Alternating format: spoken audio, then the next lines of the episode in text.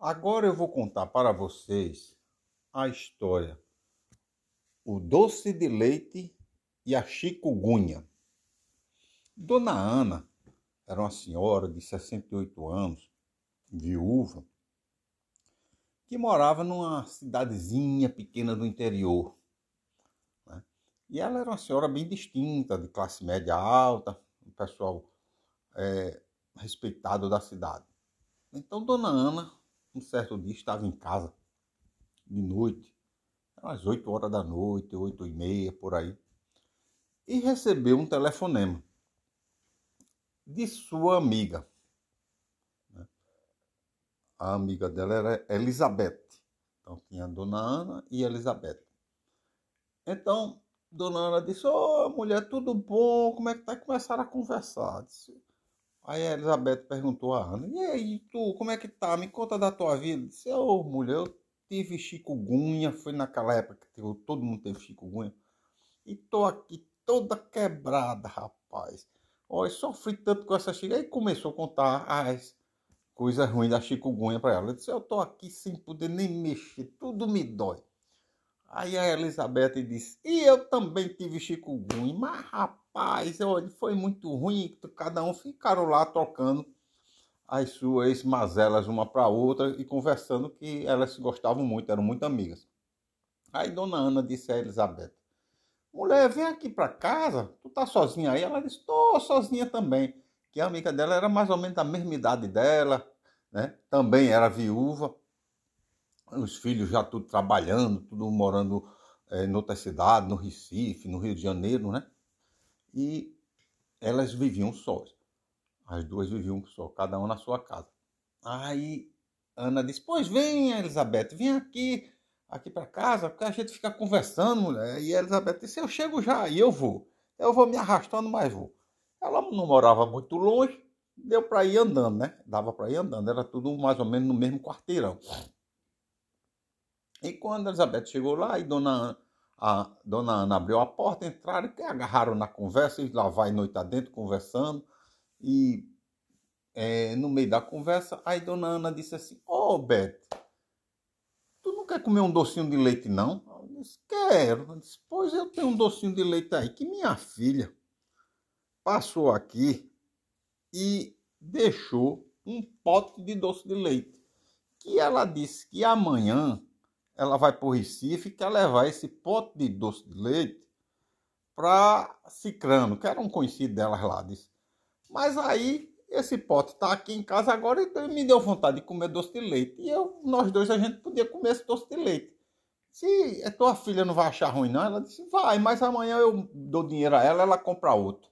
Né? Dá tempo dela ir comprar outro pote desse aqui. E esse doce de leite é especial, é feito por não sei quem, fulano de tal que faz, aí ficaram as duas alegre. Pois vamos comer o doce de leite. Vamos. Ela foi, abriu lá o armário, tirou o doce de leite, botou na mesa. Foi na gaveta, tirou dois pratinhos de sobremesa, botou os pratinhos de sobremesa, botou um pires, botou uma colherzinha, né? Pegou uma colher grande, as duas sentaram na mesa e disse: Pronto, vamos comer o doce de leite. Tu vai ver que é bom demais.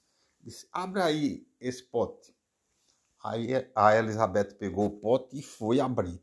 Mas a chikungunya dá uma dor nas junta e você perde a força, você fica sem força nenhuma.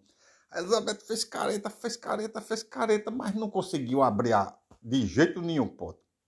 Essa mulher, eu não consigo abrir não, porque essa minha chikungunya, eu tô toda doída e tô sem força. Não consigo abrir esse pote, essa boca desse pote não. Aí a Ana disse: Deixa comigo. Pegou o pote tentou abrir, fazendo força e também a junta doída e não conseguia de jeito nenhum. Então eu não consigo, tu não consegue. Vamos ver se nós dois juntos a gente consegue. Tu pega o pote aí, aí um, a Elizabeth pegou o pote e a outra foi na tampa, né? E a Ana foi na tampa, torcendo, torcendo, não conseguiram de jeito nenhum, tudo sem força, tudo quebrado. Eita mulher. Aí começaram a rir as duas, achar graça. Ah, Ave Maria, como a gente tá velha mesmo, tá tudo acabado. Não consegue comer um pote com doce de leite, com doce de leite aqui, só porque a gente não consegue abrir o pote e caiu nas gargalhadas duas sem poder comer aquele, achando graça naquela situação. Até que a Ana pensou assim: Eita, Elizabeth, vamos ver se a gente acha alguém na rua para abrir esse pote para a gente, porque essa na rua aqui, a gente, às vezes, tem algum vizinho que está na calçada, alguma coisa assim. As casas eram tudo grande, né? Não é feito bairro pobre. Bairro pobre só vive cheio de gente na rua, com cadeira na calçada. Bairro de, de rico, é, o povo é mais reservado, né? Você às vezes vê uma pessoa na porta, às vezes vê, mas é difícil. Vamos, isso já era quase dez e meia da noite. Aí as duas saíram, andando devagarzinho, e foram dar uma volta no quarteirão para ver se achava uma pessoa para abrir né, a porta. Que é, é, é daqueles potes que é ruim de abrir mesmo. Aí começaram a andar e dar a volta. Quando elas começaram a dar a volta no quarteirão, que já estão na metade do quarteirão, aí Dona Ana disse assim para a Beth, disse, mulher, vamos voltar. Aí Beth disse, por quê? Tu estás imaginando a situação da gente, não?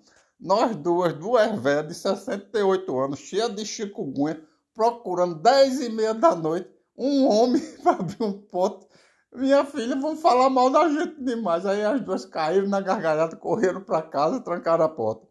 E assim acaba a nossa história. Entrou numa perna de pinto, saiu numa perna de pato. Seu rei mandou dizer que você contasse quatro.